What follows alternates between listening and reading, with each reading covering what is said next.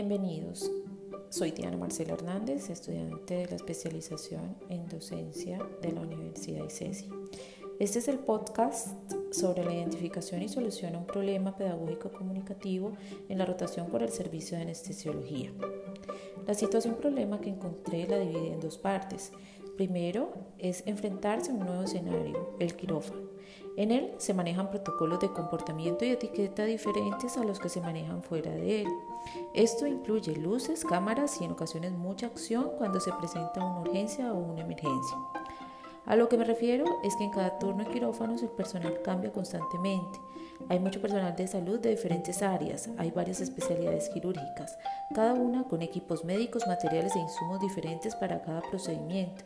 Existen listas de chequeo, cables, monitoría y en general palabras y procedimientos que los estudiantes no reconocen o no entienden, lo que dificulta la comunicación y su participación en los procesos que se desarrollan normalmente.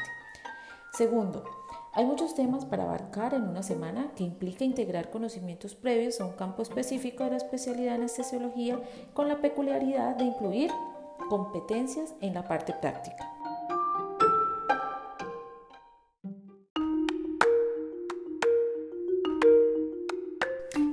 En conclusión, los estudiantes llegan tímidos, asustados, inexpertos, con nuevo conocimiento todavía en proceso de asimilación al que se le debe adicionar nueva información en un necesario nuevo sin saber bien qué hacer o no hacer ni cómo comportarse.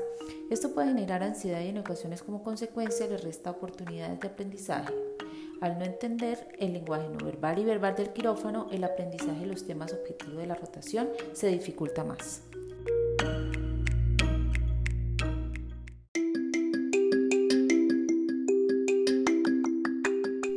Como solución propongo poner como prerequisito la utilización de los escenarios de simulación antes de la rotación. Las universidades deberían hacer énfasis en crear escenarios clínicos en áreas de consultorios, unidad de cuidado intensivo, hospitalización y cirugía, por ejemplo, para hacer un hospital simulado y recrear diferentes situaciones clínicas.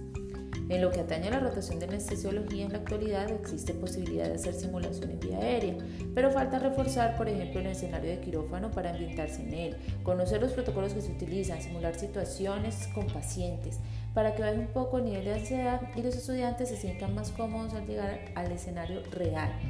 Así las oportunidades que haya de práctica serán utilizadas al máximo. Su atención estará enfocada en los objetivos de la rotación y se sentirán más empoderados.